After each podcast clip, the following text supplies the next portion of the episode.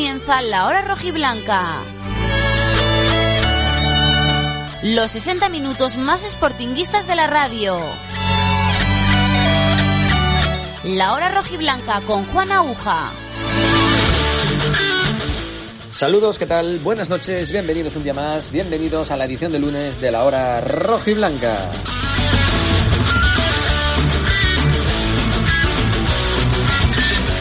Desde ahora hasta aproximadamente las 12 de la noche, tiempo para hablar en clave sportinguista en este lunes 7 de febrero en el que tenemos que analizar otra derrota más del Sporting. En este caso sí, ante el líder, ante un buen equipo, un equipazo como es el Eibar, pero otro mal partido del Sporting en el debut de Johnny, de Calavera y también de Eric Ramírez que salió en la segunda parte. Los dos primeros fueron titulares y el venezolano salió en la segunda mitad cuando David Gallego, esta vez creo que por primera vez eh, en mucho tiempo, cambiando de sistema, intentando al menos algo, intentando cosas, intentando remontar el partido, jugando con dos puntas durante unos minutos, bajando Fran Villalba al medio campo, eh, también salió Campuzano, también salió Pablo Pérez, eh, Gaspar, bueno, intentó cosas al menos David Gallego, pero otra vez el equipo inquistado, otra vez el equipo muy flojo, superado por el Eibar, pese a que el técnico, como vamos a escuchar en un momento, habló de que su equipo sometió al Eibar, al líder de la categoría. No sé qué partido vio él, no sé qué eh, piensa, no sé qué dice, porque la verdad que a veces sorprende mucho sus comparecencias de prensa al término del partido con sus análisis de, de los encuentros. Pero bueno, el caso es que el Sporting se queda decimocuarto en la clasificación con solo 32 puntos a 9 ya del playoff de ascenso que marca la Ponferradina con 41 y ojo a 7 del descenso que marca la Morevieta con 25 que viene a empatar frente al Oviedo. Tan solo están el Málaga, el Leganés, Mirandés y Zaragoza entre el Sporting y el descenso. Y si miramos para arriba, está el Huesca, Lugo, Burgos, Ibiza, Oviedo, Cartagena, Las Palmas y encima de Las Palmas llegan ya Ponferradina y Girona, los dos con 41 puntos. Ahora enseguida repasamos la clasificación, escuchamos a los protagonistas y tendremos la tertulia de la afición del Sporting, hoy representada con Joaquín Rato, con Ángel Longo y también con Diego García Monsalve, el presidente de la Peña Sportinguista de Madrid al cielo. Parece que se repite la historia, se repite otro lunes, hablando de un Sporting flojo, un Sporting inferior a su rival, en este caso las Cusas, que es el líder, perfecto, pero fue otra vez derrota en casa, en el Estadio del Molinón, cuando había una ilusión tremenda con la vuelta de, de Johnny, que no se le vio eh, muy rápido, muy fino, pero sí que tiene que coger la forma, el ritmo de competición, intentó hacer cosas, pero la calidad la tiene y la velocidad seguro que la va a, a recuperar muy pronto. Venga, pues vamos a ir escuchando sonidos protagonistas y analizándolo todo hasta las 12 de la noche en la sintonía de Onda Peñes. Empezamos.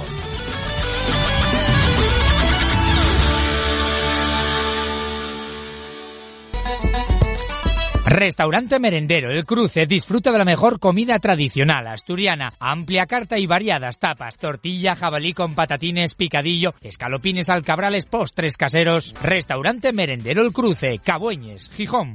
Busca en las redes sociales del Cruce su amplia carta de comida para llevar. Cierres metálicos Riestra, expertos en cierres de fincas en primeras y segundas calidades, perfiles, postes, cubiertas, paneles de fachadas, amplia gama de cierres metálicos adaptados a particulares y profesionales. Financiación en seis meses sin intereses. Cierres metálicos Riestra, carretera de Serín junto a la Zalia. 985 30 85 70 o gruporiestra.es. En plena zona rural, en Deva, Casa Yoli, auténtica cocina tradicional asturiana, especialidad en tortillas y chorizos a la sidra. Desde 1901, Casa Yoli elabora por encargo una de las mejores fabadas de Asturias. Buena sidra y ambiente acogedor. En Deva, Casa Yoli. Los mejores pollos de Gijón en Menéndez Pelayo, en Asados Toño. Nuevo horario de 10 de la mañana a 4 de la tarde. 985 33 65 42. También costillas y criollos. Asados Toño. En Menéndez Pelayo 11. Frente a la fábrica del gas. Saneamientos Paulino Álvarez. Todo material de fontanería y calefacción. Radiadores, calderas, tuberías, accesorios de PVC, muebles de baño, mamparas. Reformamos su baño completo al mejor precio. Más de 35 años de experiencia en venta directa al público y al profesional. Saneamientos Paulino Álvarez. Calle Móstoles 5, Natahoyo 984 39 55 39. Y ahora también síguenos en Instagram y Facebook. Escuchas La Hora Rojiblanca con Juan Aguja. Los 60 minutos más sportinguistas de la radio.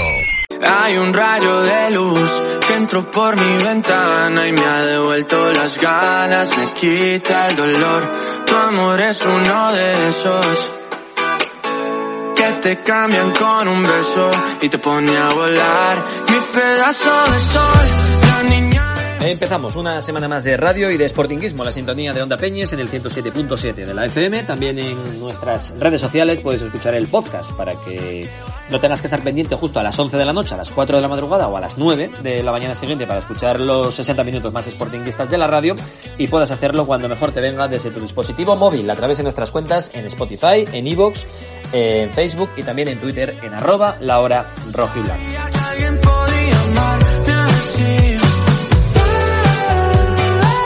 Pues otro mal partido del Sporting. Empezó bien los primeros 20 minutos jugando de tú a tú, alguna cabalgada de Johnny, centros al área, pero poco a poco se fue diluyendo el Sporting. Llegó la calidad de Leibar, un gran gol de, de Corpas tras eh, una buena asistencia de un compañero que dejó sentado a Jordi Calavera. Johnny tampoco estuvo muy rápido bajando de- a defender, a, a echar una mano a Kravitz y al resto de, de compañeros en la parcela defensiva. Gran volea de Corpas, el ex delantero del Almería, uno de los muchos delanteros buenos que tiene, que serían titularísimos en el Sporting, de los 5 o 6 que tiene el, el Eibar.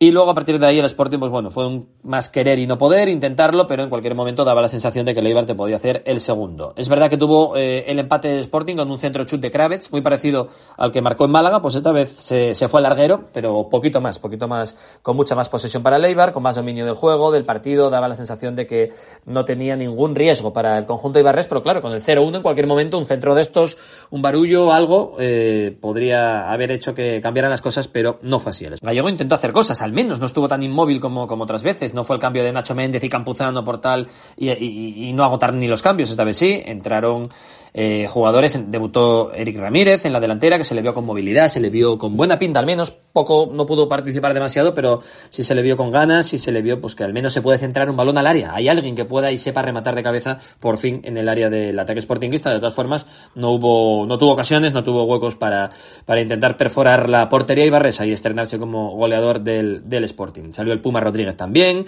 eh, Campuzano, Pablo Pérez, bueno, intentó cositas al final David Gallego, pero eh, de nada sirvieron sus, sus intentos porque el Eibar tenía el partido completamente dominado.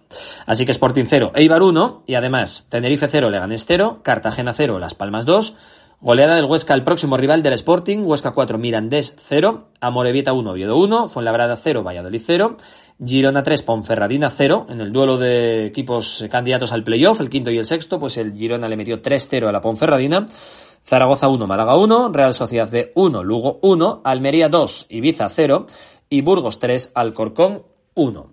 Se queda lejos, no, lejísimos el Sporting eh, de los puestos altos de la clasificación, de siquiera em- intentar soñar con acercarse al sexto puesto, que, marca la Ponferradina con 41, también 41 tiene el Girona, por tanto 9 más que el Sporting. Más arriba todavía está el Tenerife con 46 puntos, 14 más que el Sporting, Valladolid tercero con 48, sacándole 16 puntos al equipo gijonés. Y el ascenso directo se le queda, nada, pues ahí está, cerquita, a 17 puntos. Con 49 está segundo la Almería y 52 tiene el Eibar, el rival que eh, este sábado se impuso al conjunto rojiblanco en el estadio del Molinón. Entre medias, recordamos el, el eje, ¿no? Para centrarnos, ubicarnos cómo estamos en la clasificación. El Sporting, decimocuarto, 32 puntos. Séptimo Las Palmas, 39. Cartagena, 39. Noveno el Oviedo con 37. 5 más que el Sporting. El Ibiza tiene 35, también el Burgos y el Lugo, es que son un, montón de equipos que están por delante del, del equipo gijonés y claro, así es imposible eh, ilusionarse. Huesca 33, aparece el Sporting decimocuarto con 32, mismos que el Málaga, Leganés tiene 30, Mirandés 30 y Zaragoza 30 fuera de la zona de descenso y con 25 está la Morevieta en descenso, con 24 el Fuenlabrada, 20 Real Sociedad B y solo 12 el Alcorcón. Ojito, son siete puntos. Es verdad que no parece probable que ni Amorebieta ni Fuenlabrada cojan una racha de cuatro victorias seguidas y tal, pero ojo porque solamente hay cuatro equipos entre el Sporting y el descenso. Y hay un montón de ellos, infinidad, entre el playoff de, ascenso y el conjunto gijonés de David Gallego, al que vamos a escuchar a continuación. Cervecería La Abadía, en Marqués de Casa Valdés 73, patrocina la opinión del entrenador del Sporting.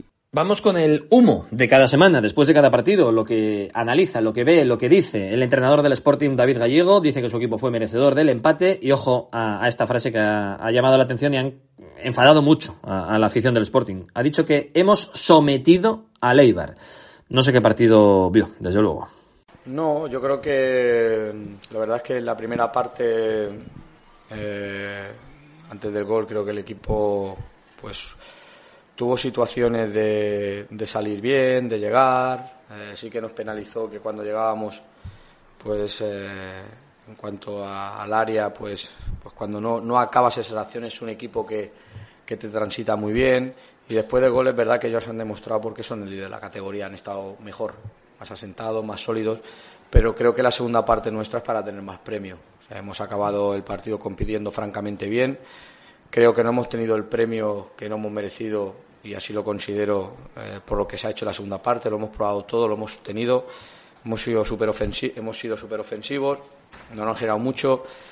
Y lo que tenemos que, mejorar es ganar es esa intensidad que hemos tenido, ese protagonismo de la segunda parte, eh, intentar hacerlo ya desde inicio, ¿no?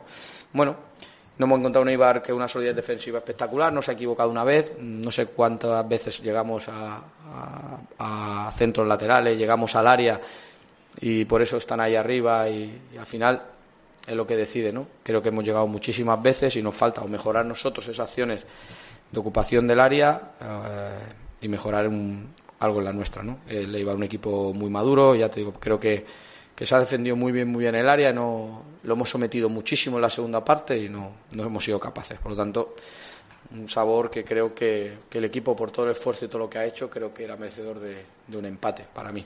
Pues así vio David Gallego el partido, dice que su equipo fue mejor, que mereció más, que mereció al menos el empate, que hemos sometido, además sin ponerse colorado ni nada, dice, hemos sometido al Eibar y te ganó 0-1, bailó en el molinón, tocó el balón, apenas tuviste ocasiones de gol y, hemos sometido. Encima, insiste, él lo repite, ojo.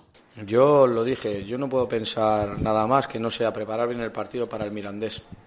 Nada más. Eh, quedan muchísimos partidos y viendo cómo, cómo el equipo ha competido hoy, la cantidad de alternativas que, que tenemos y cómo hemos acabado sometiendo al líder de la categoría, que está en- encima está en un estado buenísimo. A mí, yo voy a ser ambicioso, soy optimista, pero yo no puedo pensar a largo plazo. Tengo que pensar en Mirandés y luego ya veremos dónde nos llega. No, no voy a pensar porque esto en tres semanas cambia, cambia. Por lo tanto, Mirandés y no hay otra. Es que el problema es ese, es que no tenemos que mirar que estamos a nueve puntos, que no, no vamos a recuperar nueve puntos en tres semanas. La única forma de ir recuperando puntos y lo único que queremos es ganar la semana que viene. Y es que no hay más, no hay otra. Y equipos anteriores o equipos durante este año, si, te, si lo analizáis, hay equipos que a lo mejor en cinco semanas han ganado cuatro, ¿no? Entonces, al final, la gestión está muy clara. Hay que descansar bien y preparar el siguiente partido y sacar el equipo más competitivo que veamos de cara a Mirandés. Y luego ya veremos cómo, después de cada semana, cómo estamos. Pero es que no nos podemos decir más porque es absurdo. Yo no doy por imposible nada, ni muchísimo menos, viendo cómo, cómo hemos competido, cómo hemos sometido a este equipo, a este líder eh, en la segunda parte, lo que no hemos merecido, la cantidad de alternativas, cómo, cómo ha salido la gente, eh, o cómo hemos acabado y la segunda parte que hemos hecho y la primera creo que tampoco ha sido tanta diferencia creo que sí que es verdad que ellos han dominado más el área y debemos mejorar en eso. En el resto soy optimista y me gustaría que la gente nuestra afición no nos dejara que fuera que fuera ambiciosa como nosotros y que tuviera que nos siguieran el camino en el sentido de "Ostras, vamos a preparar el partido de Mirandés y después de Mirandés ya veremos porque porque yo veo cosas en este equipo que me hacen ser ser optimista No quiere mirar la diferencia en la clasificación, normal, no, no la mires porque te, te hundes, nos hundimos todos cuando la, la miramos y la repasamos. Dice que es ambicioso, que es optimista, que solamente piensa en ganar al Mirandés, bueno, un poquito lo de siempre, el mismo mantra de cada rueda de prensa post partido, sobre todo cuando viene de, de perder y de hacer malas cosas el equipo gijonés. Escuchamos también hablando del debut de Johnny y también del venezolano Eric Ramírez. Sí, yo creo que, que yo lo que necesita es eso, ¿no? Al final el ritmo de competición, que se coge compitiendo, creo que, que ha generado mucho, muchas situaciones también en ataque, evidentemente pues le falta también compenetrarse un poco a lo que es la idea y el modelo, y ha sufrido un poquito más, sobre todo en la primera parte, a nivel defensivo, yo creo que eso cuesta, pero cada vez iba mejor, hasta que al final pues sabíamos y, y habíamos comentado que era muy difícil acabar el partido, teníamos a Puma también que viene de la selección y que, y que llegó ayer. Y bueno y hemos considerado que, que iniciara y que, y que hasta que hasta que pudiera satisfecho pensábamos que que aguantaría menos y creo que ha ido incluso de menos a más lo que llega un momento ya que el riesgo de lesión y estado físico no, no le daba. Y en cuanto a Eric pues bueno pues ya lo veis es un jugador de área que te aguanta bien que, que te descarga que, que bueno que nos puede dar mucho en cuanto a, esa, a esa- ese jugador de de referencia en centros laterales, pero bueno, eh, necesita también coger el automatismo y sobre todo, muchas veces digo, el conocer realmente bien bien al compañero, ¿no? Eh, porque muchas veces tú cuando conoces más al compañero sabes si rápido te la va a poner, si no, si es más de jugar en corto, en largo, y eso es un proceso, pero bueno, creo que es un jugador que nos va a complementar y nos va a ayudar también muchísimo. Valoración de los fichajes de Johnny y también de Eric Ramírez por parte de su entrenador, David Gallego, reconociendo eso, que a Johnny todavía le falta, pero bueno, no se jugó 70 minutos. Al final fue titular. Se, es verdad, se le nota que necesita ritmo de competición, necesita minutos y esos son los que le, quiso dar ayer, eh, el sábado, David Gallego. Más sonido, hablando de ese cambio de sistema, por fin jugó con dos delanteros a la vez, unos minutos, luego quitó a pero unos minutos sí coincidieron el serbio y el venezolano. Habla del cambio de sistema, de las opciones que maneja, de la amplitud que ahora tiene con la plantilla. Bueno, este tipo de cosas más técnicas de las que también hizo referencia ayer el entrenador del Sporting.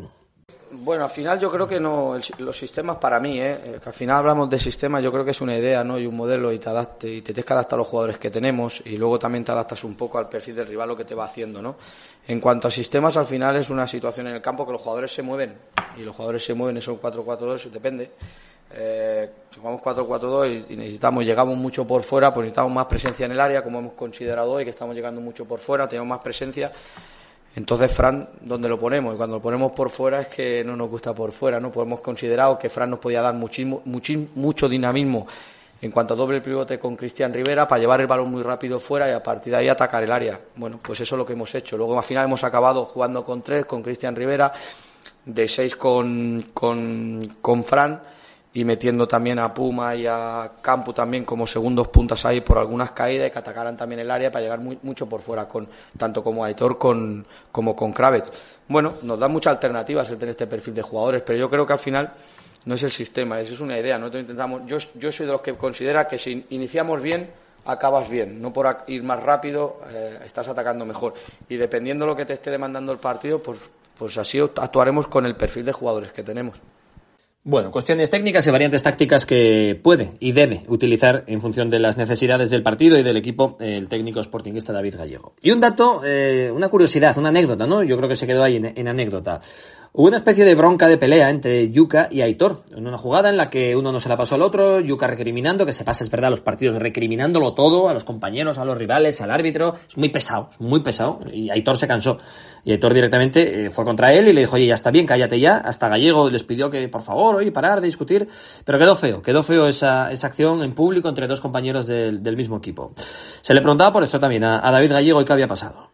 No, yo creo que las ganas de uno de que ha visto la posibilidad mejor que, está en mejor posición y el otro que no habrá visto, bueno, ya sabemos que ahí dentro están a, muchísimas revoluciones, pero no, ningún problema. Al final, bueno, mm, lo has podido comprobar luego en la segunda parte. Creo que había una situación también que de, creo que, que ha centrado a Aitor, que, Yuka casi no llega, que le aplaude, o sea, por lo tanto, no. Al final son cosas que pasan y, son por sumar y por la ambición que tienen, no. Por nada más, me gusta que pasen estas cosas porque es porque queremos, ¿no? Siempre visto desde si se coge o se dice desde, un, un, sentido positivo como ha sido. Esto es tremendo. En sentido positivo. una pelea entre compañeros es en sentido positivo y encima dice que le gusta. A David Gallego le, le encanta que se peleen en público sus jugadores ahí en mitad del campo. Ay, tremendo. Todo lo, de verdad, le da la vuelta a las cosas de una manera, lo explica todo, siempre lleva las, eh, a, su favor todo, porque entiendo que quiere quitarle hierro al asunto, pero coño, que no digas que encima te gusta que se peleen dos jugadores que se hagan gestos tan feos con los brazos, esos aspavientos de, yuca todo el partido. Eh, en fin, bueno, vale, lo escuchamos, lo, lo dice, pero es para reírse también ya la, explicación de Gallego, eh, casi con todo, en general, con tanto humo, todo lo que vende, todo ese humo. Me recuerda mucho, mucho a, a Sandoval, David Gallego. Último sonido de el entrenador del Real Sporting. Habla y reconoce los datos, los números están ahí, eso no se puede maquillar ni ponerle humo a ningún número. Dos victorias en 16 partidos. Y pese a esto, dice que estamos en el camino, que no tiene dudas. No, no me debe preocupar. Evidentemente que si miramos los números así, pues, pues sí, evidentemente que te hace, te hace daño. Al final, ¿con qué me quedo? Por lo que veo la última semana. Al final eso es lo que nos, a eso nos tenemos que agarrar, cómo ha competido el equipo. Ahora somos un equipo, somos unos jugadores que creo que podemos tener mucha alternativa, va a haber mucha competencia y se le da la vuelta a esto pensando en Mirandés y después de Mirandés veremos. Eh, evidentemente que si te pones atrás, por eso estamos con 32 puntos, evidentemente, por, por, por esta dinámica, dinámica que dices, pero creo que ahora el equipo o lo que hemos, o el partido que ha hecho hoy el equipo hay que darle continuidad en Miranda. No tengo ninguna duda que es el camino. En Marqués de Casabaldés, todo un clásico en Gijón. Cervecería La Abadía, la de toda la vida. Buen ambiente de fútbol con las mejores cervezas de importación. Cervecería La Abadía, Marqués de Casabaldés 73. Cervecería La Abadía ha patrocinado la opinión del entrenador del Sporting. Las palabras, la surrealista comparecencia de prensa de David Gallego en el Estadio El Molinón al término de ese Sporting 0, Eibar 1. Y escuchamos también a Aitor García hablando del partido, hablando de cómo fueron las cosas, cómo están las cosas para, para el equipo, cómo está el vestuario anímicamente y también eh, matizando y explicando lo que le pasó con Uros Jurjevic en esa jugada de la que hablábamos hace un momento. Yo creo que el equipo ha sabido competir, es verdad que la primera parte eh, ha sido con, eh, un, más, más, ellos, más nosotros, sí, vamos un poco cada uno. Es verdad que ellos bueno, pues han tenido la fortuna de, de, encontrarse con ese, con ese golpe. Yo creo que el equipo ha hecho mérito en la segunda parte, por lo menos para, para empatar el partido. Los hemos tenido ahí, ahí metidos, hemos tenido muchos centros laterales, mucha llegada por banda, pero bueno, al final no ha podido ser. Eh, tenemos que seguir como con la, con la imagen que hemos dado hoy en la segunda parte, seguir confiando, ahora vamos a Miranda e intentar sacar los tres puntos y encadenar una racha positiva, porque aún se puede, quedan 16 jornadas y en el vestuario estamos confiados de que, de que podemos, podemos pelear por estar ahí arriba. Bueno, pues ¿cómo se gestiona? Pues siguiendo trabajando, es que no hay otra, a seguir trabajando, seguir peleando e intentar sacar los tres puntos en, en Miranda y a partir de ahí pues eh, seguir sumando e intentar estar lo más arriba posible cuando, cuando falten tres o cuatro jornadas para ver dónde podemos estar. Bueno, no, al final son cosas, son cosas del partido. Eh, las pulsaciones están muertas, él pensaba que yo le había dicho algo, pero no le he dicho absolutamente nada. En el vestuario nada más que, que hemos entrado, eh, nos hemos dado un, abrazo porque al final son cosas del partido, somos compañeros. Yo con Yuka la verdad que me llevo, me llevo hablando más de puta madre, la verdad que fuera de, de aquí quedamos bastante veces, al final no, no, no quiero que esto se traslade a uh, no vea lo que ha pasado, a Héctor Yuca, no tiene na nada, o sea, nada. Lo primero que hemos entrado en el vestuario, lo primero que hemos hecho ha sido darnos un abrazo. Aitor García comentando ese rifirrafe que tuvo con su compañero Uros Jurjevic, quitándole hierro, dice que se abrazaron, después en el vestuario que son amigos, pues nada, fantástico, es verdad que es muy pesado Yuca, eh, con raspavientos, gestitos, todo el día protestando, y Aitor se cansó, se cansó y le dijo cuatro cosas, pero bueno, que la sangre no llega al río y que se hayan abrazado es un buen síntoma, no creo que no es para celebrarlo ni para, como, como decía Gallego, de que bien me encantó, que bien que lo hice, no, no, no hay nada bueno de una bronca así en público, pero bueno. Lo arreglaron y, y ahí queda la, situación. Venga, una pausa y entramos en tiempo de opinión con la tertuliona de la afición, con Diego García Monsalve, Ángel Luongo y Joaquín Rato. En pleno corazón de Gijón, restaurante El Jamonar. Raciones variadas y menús del día, cenas de empresa, supercachopos, mejillones tigre, tablas embutidos, fritos epichín. Restaurante El Jamonar, calle Begoña 38, Gijón. Reservas al 985 34 28 44, Facebook o aplicaciones. Mueblería Colchonería Remis, más de 50 años atendiendo a los gijoneses con la calidad y el gusto de siempre. Todo tipo de colchones, canapés, somieres, sofás, muebles auxiliares y especialistas también en mesas y sillas de cocina. Mueblería Colchonería Remis, Avenida de Sul 65, 985 386 897. Mueblería Colchonería Remis, tu descanso, nuestra razón de ser. La capital gastronómica y futbolera de Tremañes está en el Bar Montero. Comida casera y trato familiar desde hace más de 60 años.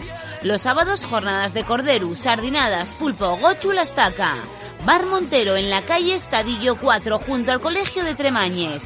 Reservas por WhatsApp en el 639 61 98 94. Le Poulet Goti. Los pollos asados por esencia, las mejores costillas y los mejores criollos en pleno corazón de Gijón. Nuevo horario de 10 de la mañana a 4 de la tarde. Teléfono 985 34 40 86 en la calle Asturias 11 en Gijón. Restaurante Los Nogales, tu seguridad para que las comidas o cenas de empresa y amigos sean todo un éxito. Consulta opciones, con el mejor pescado y marisco del Cantábrico, con la mejor carne asturiana o con nuestros famosos arroces. Para comer espectacularmente bien, Restaurante Los Nogales, en Santurio, Gijón, 985 33 63 34. En Viesques de Downtown Burger Las Mestas, auténtico bar americano con hamburguesas de nivel, pizzas, sartenes, tostas, de todo en The Downtown Burger Las Mestas, donde Fran, calle Corintellado 19, Viesques, Gijón. Reservas por teléfono y WhatsApp al 640 73 19 59. Y del 10 al 13 de febrero, primera jornada del Pulpa Feira en The Downtown Burger Las Mestas.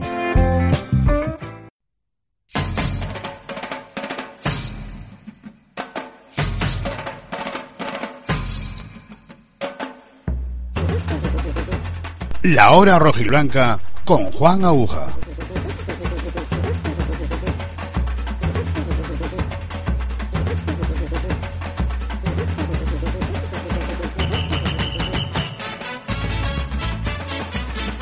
Segunda parte del programa de hoy lunes y saben los fieles oyentes de la hora rojiblanca que esta es la parte, este es el momento en el que la afición del Sporting tiene la palabra, hoy representada por tres grandes sportinguistas. En Oviedo está Joaquín Rato. ¿Qué tal Joaquín? Muy buenas. Buenas noches a todos, compañeros. En Gijón está Ángel Luengo. Hola Ángel, buenas.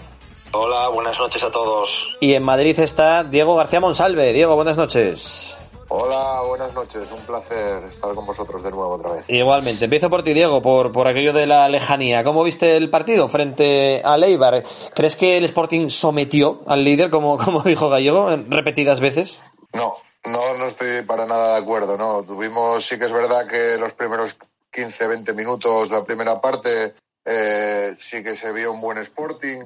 Eh, tuvimos, bueno, alguna, alguna ocasión y luego a partir de ahí, bueno, fue un quiero y no puedo, ¿no? Yo creo que, que es un, un, equipo, un candidato clarísimo al ascenso, un, quizá el mejor equipo de la categoría mm, y, ser, sí. y, fue superior, ¿no? Que ganaron por la mínima. Eh, yo creo que, que la sensación de superioridad durante todo el partido, quitando esos 20 minutillos del principio, fue clara. O sea que no, no, estoy de acuerdo para nada con las palabras del entrenador. Ángel, ¿sometimos al, al Eibar? No, estoy de acuerdo con, contigo. ¿Qué va? Nos, nos, sometió a Gallego a nosotros. Sí, nos somete a nosotros, un, yo creo, ¿eh? Sí, sí. Un poco, un poco al principio sí, como tal, eh, sí, hombre, estuvimos, empezamos bien el partido, más o menos, pero bueno, en cuanto el Eibar se asentó un poco en el campo, yo creo que tuvo el partido controlado de, de, cabo a rabo y yo creo que si, si hubieran tenido que meter otro gol lo hubieran metido. Estuvieron, ellos fueron muy conservadores, pero se notó en el campo que hay diferencia entre los mm, dos equipos. Mucha diferencia, Joaquín. Bueno, eh, los primeros 20 minutos yo creo que si no iba a hacer la parada cantero hubiese cambiado completamente el partido, la ocasión que tuvo a Pedro.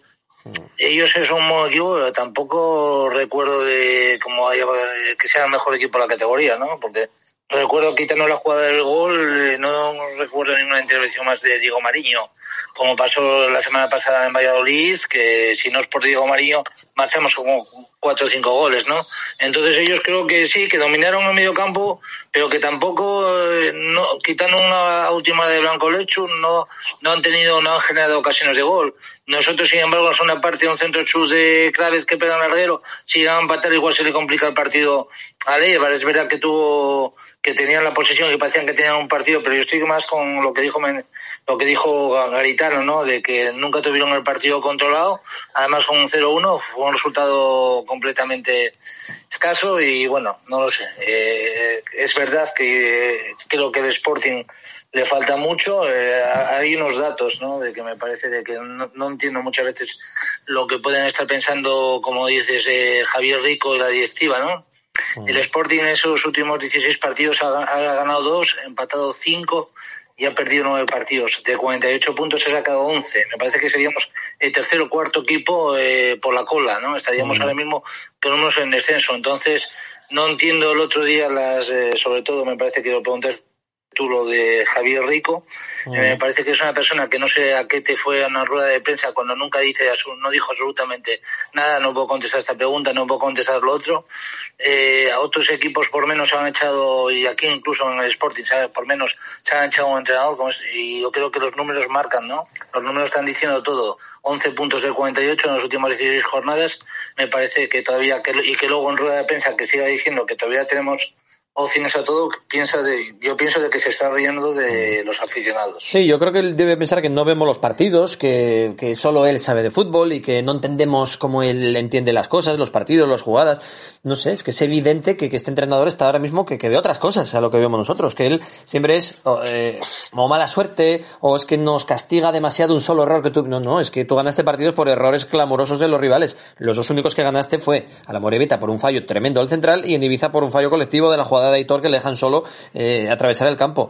Y nada más, es que los números, Ángel, son de destitución, pero ya tiene que haber sido en diciembre, cuando te ganó aquí la Real Sociedad B, por mucho que hubiera 14.000 bajas, o cuando te metió cuatro la Ponferradina, o cuando te ganó bien ganó el Cartagena, el Zaragoza allí. O sea, hubo tantos partidos tan malos y seguimos, que yo no sé, y todavía hablan de playoff, de objetivo y no sé qué. Me parece una utopía hablar de, de quedar sextos.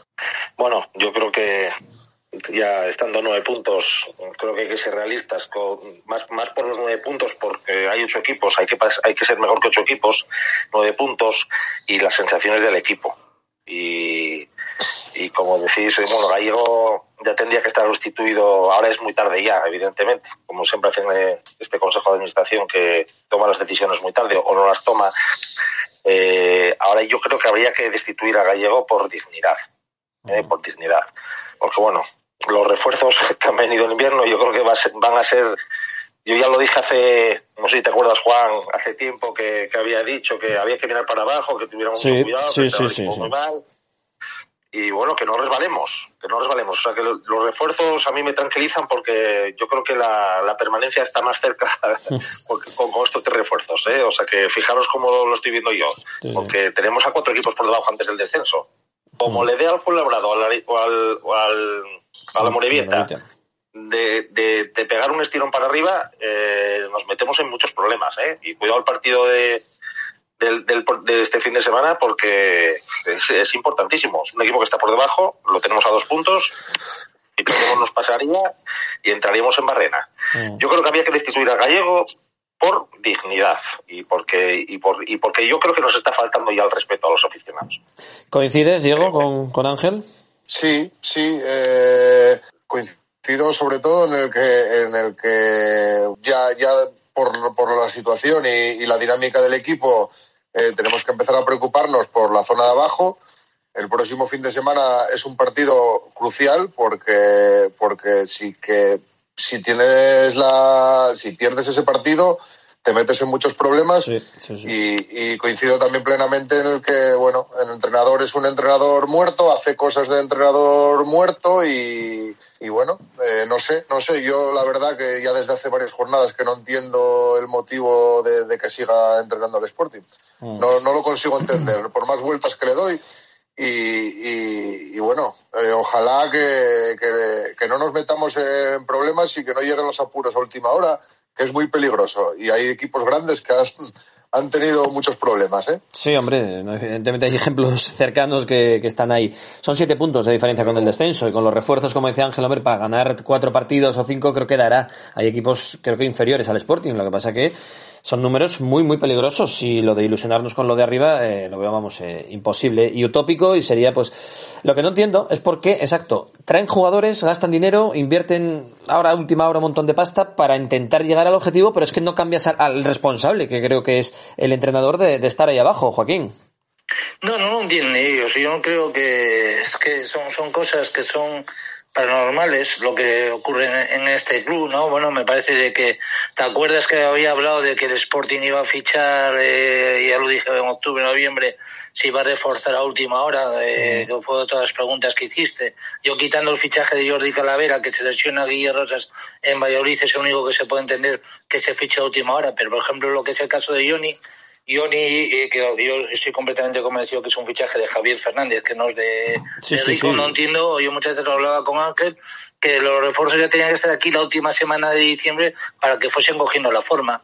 Eh, Johnny, tú, eh, si hubiese estado aquí en diciembre, el que hubiese estado entrenando ya, nada más que se escribió que se podía escribir, como hizo el Málaga. El Málaga, los dos, los dos refuerzos que el primer partido que jugó, ya, ya jugaron contra nosotros, Teba, eh, Febas El- y no sé, y no me acuerdo quién es el otro, y ya, los pudimos utilizar. Vadillo, ya jugaron contra nosotros, ya- sí, sí. Sí, y nosotros yo son cosas que no entiendo. Por ejemplo, Johnny, que viene sin competir desde marzo, me parece un gran refuerzo, pero es un jugador que cuando coja la forma, igual estamos hablando en, en abril tranquilamente, porque eh, el propio David Gallego dijo de que sí, no, no, ofensivamente hacía, iba, iba muy bien, pero defensivamente el otro día cada vez sufrió mucho porque Johnny defensivamente no ayudaba absolutamente nada. Me parece que es un jugador diferencial en la categoría, pero es un jugador que igual eh, cuando veamos el verdadero Johnny pasaron seis o siete jornadas ¿no? Entonces, no entiendo de que traigan el, delantero centro. Pues el delantero centro, obviamente, si empiezas a negociar con él, eh, o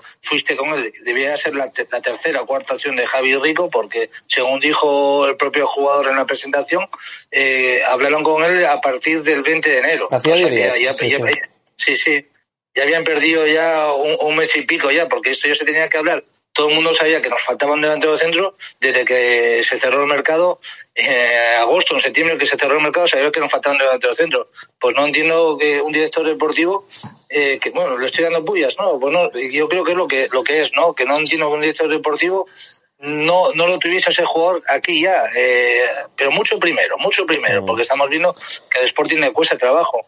Entonces, yo en ese sentido soy más optimista que Ángel, no creo que vayamos a tener problemas para mantener la categoría, porque creo que hay cuatro equipos que son inferiores, que son muy malos, ¿no?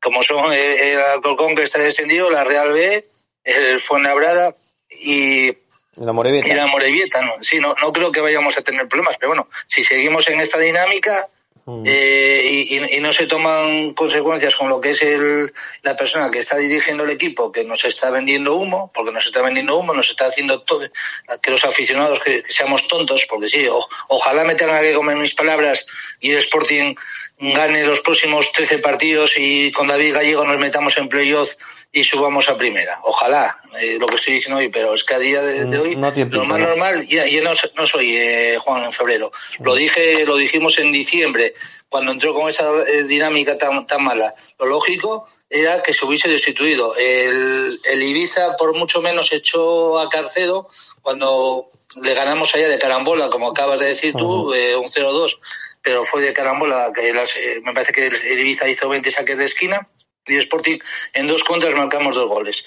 Digo, pues echaron a Carcedo y ficharon a Paco Gémez, como eso no quiere decir que me guste Paco Gémez no. Y fue un equipo que fue de menos a más. Nosotros mm. es un equipo que los números lo dicen, de 16, de 48 puntos, el Sporting en las últimas 16 ha sacado 11. Mm, y así, con eso creo que está dicho todo. Y así no se puede aspirar absolutamente nada más que la permanencia y, cuidado. Pero a lo que yo iba, Ángel, eh, si invierten dinero, a ver, yo creo que las fechas, Javi Rico no me lo pudo decir lógicamente en público, yo creo que es porque entró pasta de CVC a última hora. Si hubiera entrado el 8 de enero, seguramente el 9 estaría Johnny en Gijón. Mm, no tendrían la seguridad o, el músculo financiero para hacer frente a, traer a Johnny, traer a, Eric o a otro delantero, y por eso creo, ¿eh? es mi, mi interpretación, es que por eso llegaron tan tarde.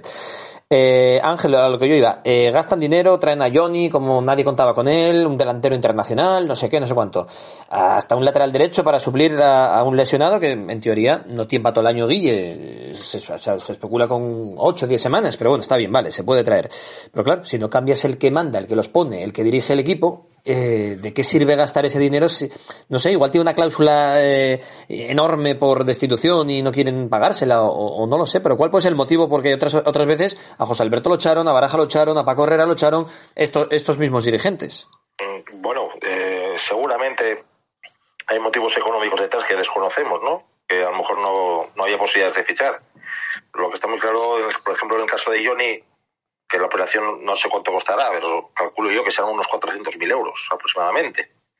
Eh, para venir un jugador, yo creo que si no hay una, posibilidad real de que Johnny eh, quede aquí la próxima temporada, yo creo que se está tirando el dinero, eh, sinceramente, porque traer un jugador el último día de mercado o el penúltimo día de mercado, sabiendo que, está fuera de forma, como, como se vio en el partido contra Leibar, que intentó dos o tres arrancadas y vio que no, que no, que no salía, es, tirar el dinero. Eh, sobre el delantero, mm, hacía falta sí o sí, porque con uno solo no se puede estar, y el lateral Calavera, pues bueno, por una desafortunada lesión de, de Guillermo Rosas, que ya es la tercera, pues bueno, pues por números a lo mejor eh, había que haberlo traído.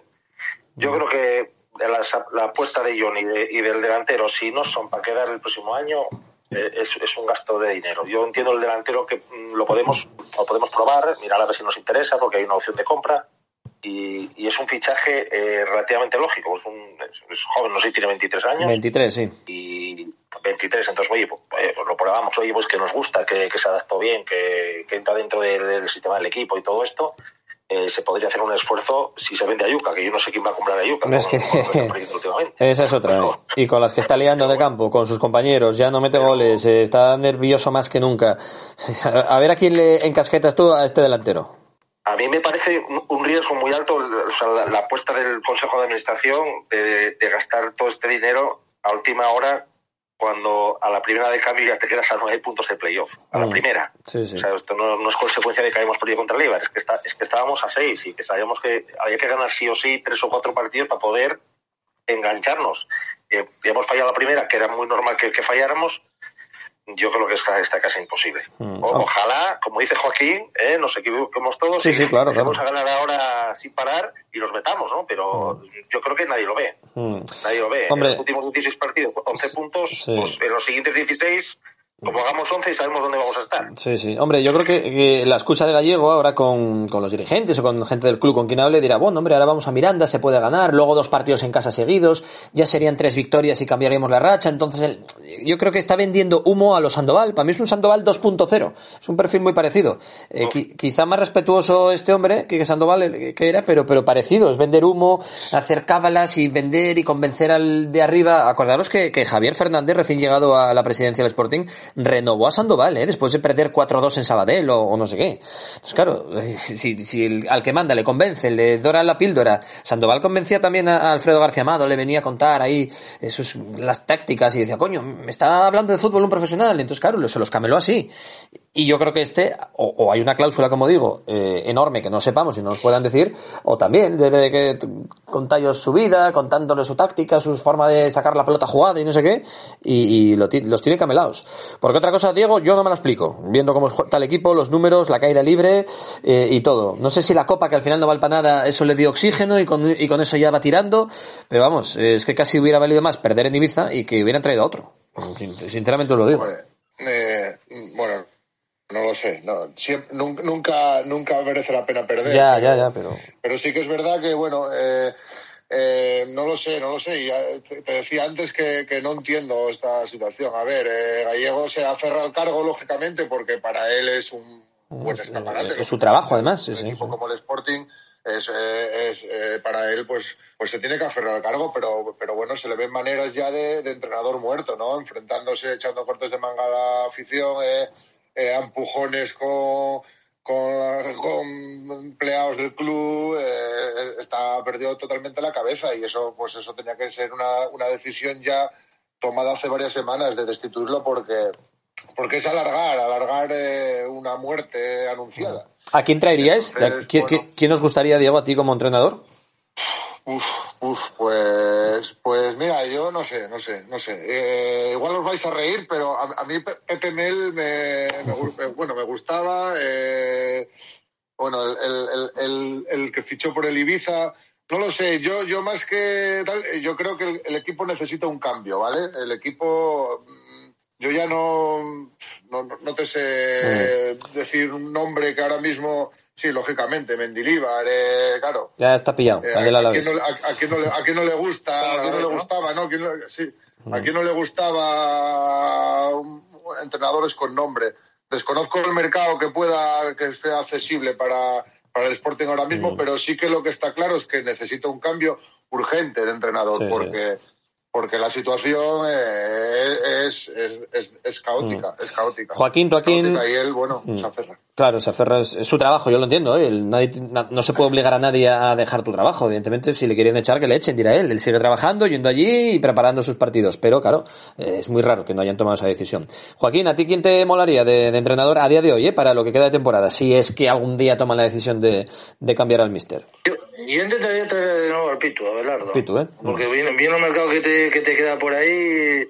Hay entrenadores que ya no, ya, ya no puedes, pues te, los han destituido. Hablan también de Luis Martí, que, que, estuvo en Mallorca, pero uh -huh. bueno, no sé. Yo, alguien que conozca la casa, porque es una situación complicada, ¿no? Entonces, eh, y el problema que tenemos que tanto Ángel como yo lo, hablamos estos días atrás, el problema es que tienes es que técnicos ahora mismo de la casa yo, no veo ninguno, ¿no? Porque Sergio Sánchez no está haciendo maravillas con el filial, Caco Morán en División Honor eh, está haciendo una temporada mediocre, el de Liga Nacional Landeira exactamente lo mismo, entonces creo de que eh, eh, ahora mismo en Mareo no tienes entrenadores para que se interinos que se puedan hacer cargo. Manolo, ¿no? Únicamente.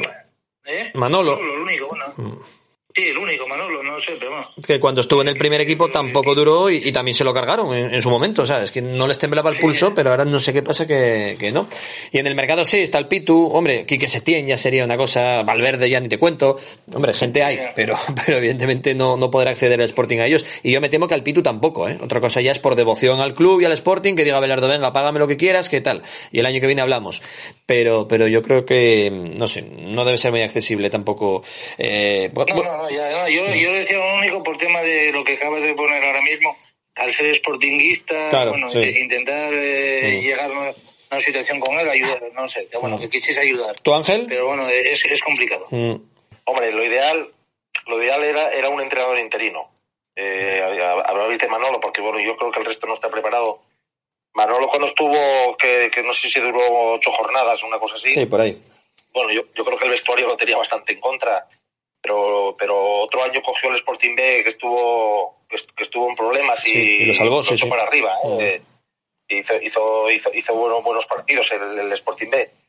Y yo creo que podría coger el equipo él a, falta de. Yo, es que yo creo que Gallego es que no tiene que estar. Es que yo creo que es muy difícil empeorar lo de Gallego. Es tan difícil. Ahora, si me pides un nombre, yo quitarle 20 años a Ciriaco y que volviera. ya, sí. La vuelta de, del Chiri. ya no va a entrenar al Ciriaco. pero y, el, Pitu Velardo, por lo que oí yo por ahí, no, no quiere venir. Entonces, que yo creo que era el ideal ¿eh? ahora. Claro, es que es eso.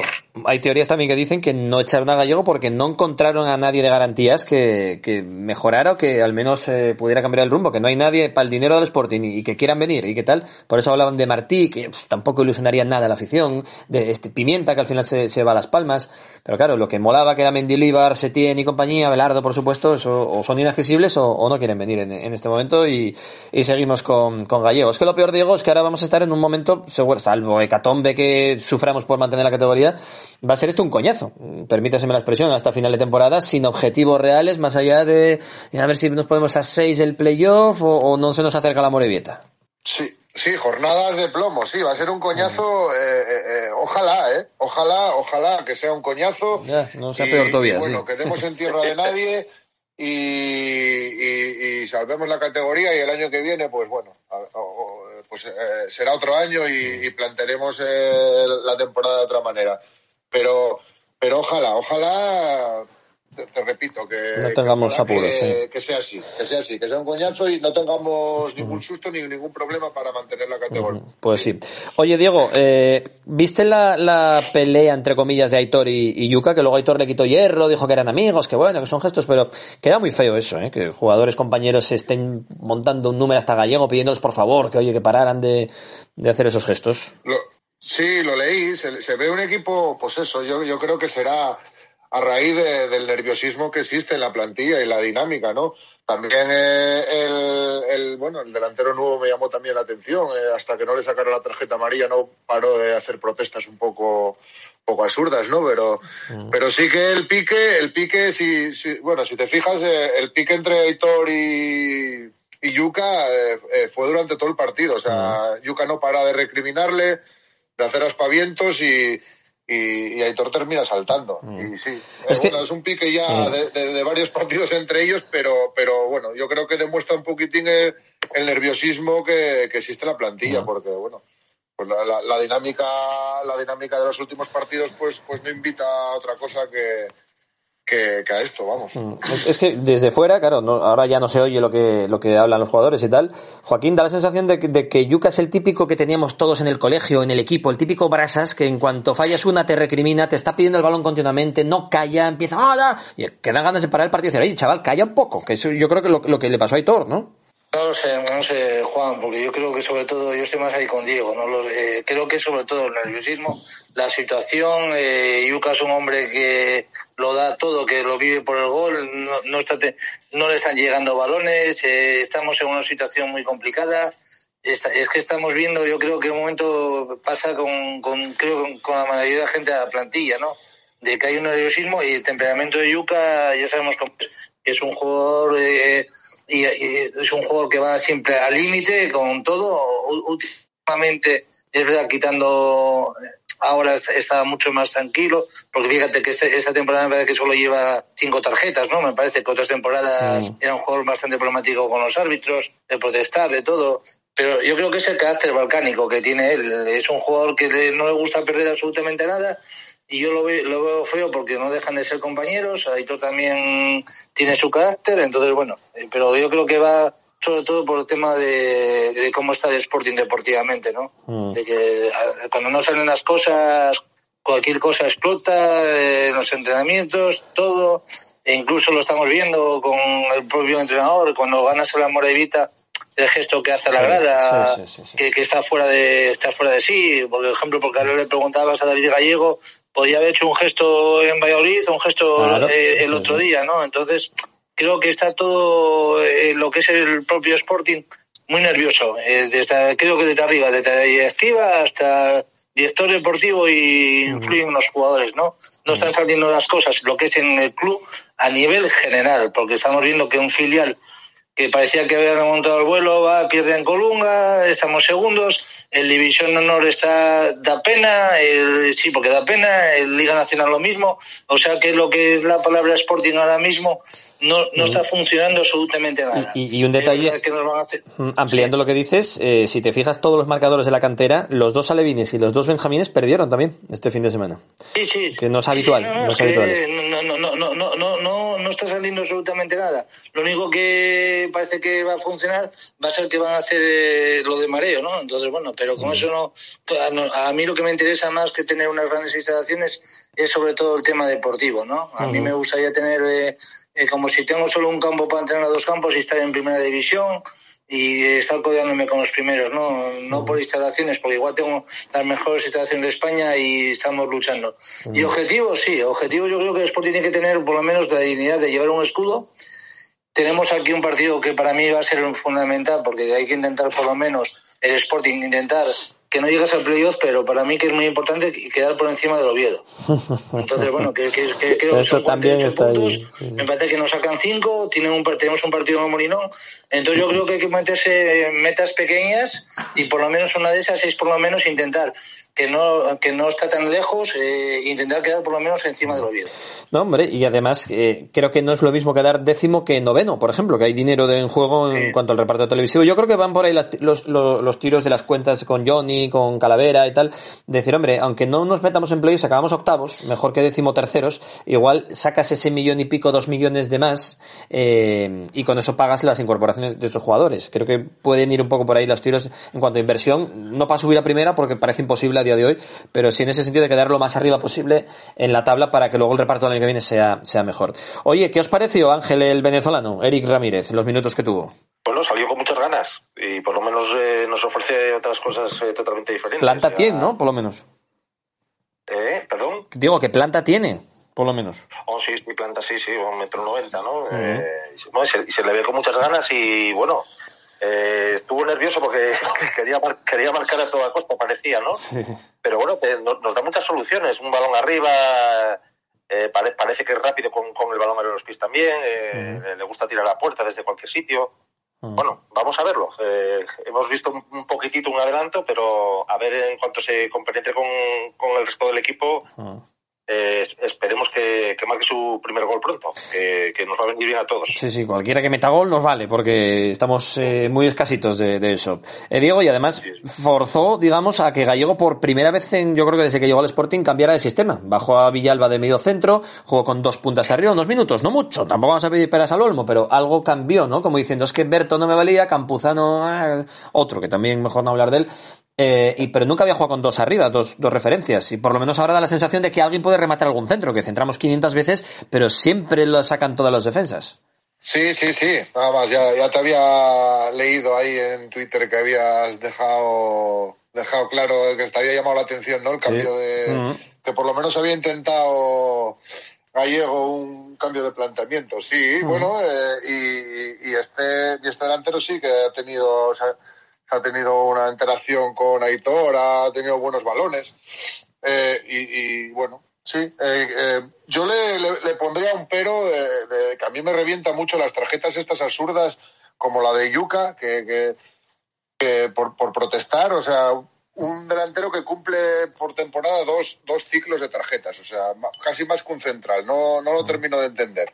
Pero bueno, eh, quitando ese, ese pero, yo creo que puede aportar al Sporting gol. Bueno, Campuzano otra vez eh, no, no, bueno, sigue sin, sin dar el rendimiento que se le presupone y ojalá que, que bueno, que este Eric eh, pues pues aporte gol. Hmm. De momento es una incógnita, ojalá, ojalá. Por lo menos eso, alguien que tiene pinta de poder rematar un centro del área de Kravets o de Johnny o del otro lado de, de Calavera o de quien juegue, ¿no? Porque verdad es desesperante. Pasó con el Cádiz, es que pasan todos los partidos, que centramos, centramos, casi al bulto, nadie se desmarca en el área, nadie para rematar, que va a rematar Villalba que mide unos 70 o unos 68 y claro, Yuca ni está ni, ni se le espera, de, con la cabeza ni con la pierna izquierda. Ni Está claro que, que Johnny, todo el peligro, bueno, el peligro que llegó fueron los centros de Johnny por la banda izquierda. Claro, claro, claro. Sí que él, él se ve, yo creo que, se, que no se veía, no se veía con,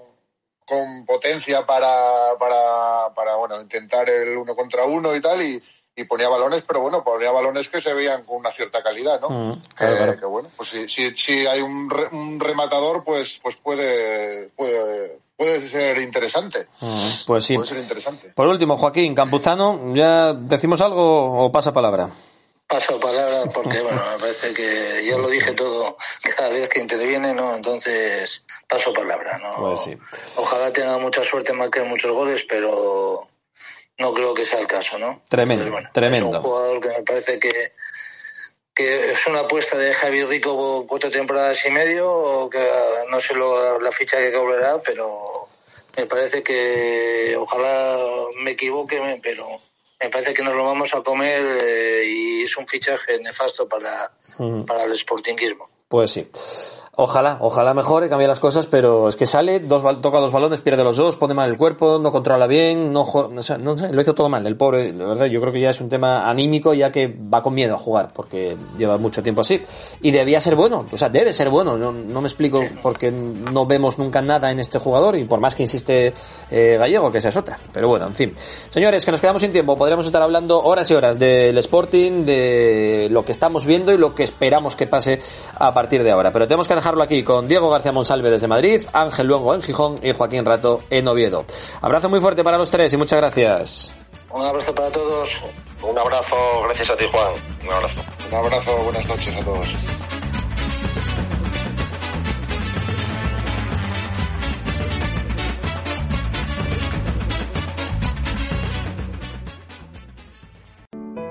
Restaurante Los Pisones, casa de comidas desde 1958 que mantiene la tradición familiar de la mano de tres guisanderas del Club de Guisanderas de Asturias. Perfecto para pequeñas bodas, comuniones y grupos en esta casona indiana reformada capricho con terraza. Cocina de siempre adaptada al siglo XXI. Síguenos en Facebook, Instagram o en restaurantelospisones.com. Entre el Molinón y el grupo, Restaurante Los Pisones. Capacitaria, Centro Especial de Empleo, externaliza e integra con nosotros. 15 años como referente en outsourcing, prestación de servicios auxiliares y empleo de personas con discapacidad, siendo medida alternativa al cumplimiento de la Ley General de Discapacidad, antigua LISMI y responsabilidad social corporativa. Más información en capacitaria.com.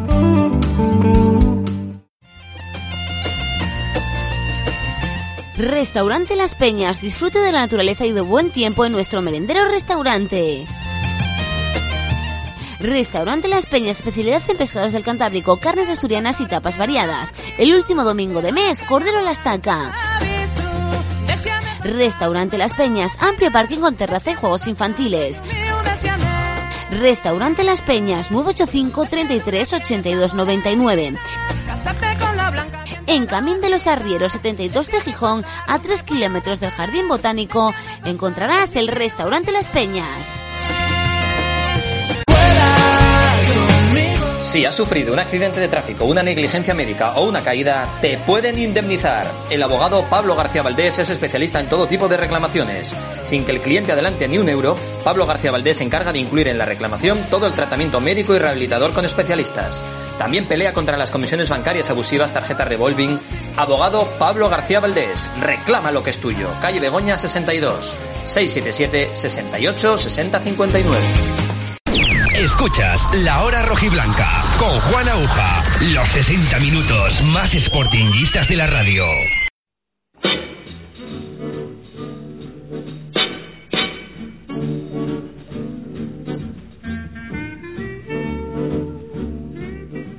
Terminamos el programa de lunes, este inicio de una nueva semana de radio y de Sportingismo la sintonía de Onda Peñes. Recordando que el equipo trabaja mañana a partir de las 11 de la mañana en Mareo para empezar a preparar el partido del próximo sábado a las 4 en Anduba, frente al Mirandés, un equipo también de la zona pues, un poquito más abajo que, que, el Sporting, así que esperemos que a ver si por fin empieza la reacción famosa, la remontadona de, del Sporting. Empieza en Anduba, empieza en Miranda con presencia de muchos seguidores sportinguistas que no pierden nunca la fe, pese a todo, pese a los partidos que vemos semana tras semana y arroparán al equipo en las gradas del estadio de Anduba. Nosotros ahora nos marchamos a las 4 y a las 9. Lo repetimos todo en Onda Peñes, a la hora que quieras, en el podcast, en Spotify, Evox, Twitter y Facebook. Y mañana martes a las 11 de la noche, la hora blanca va a volver a empezar. Gracias, hasta mañana, adiós.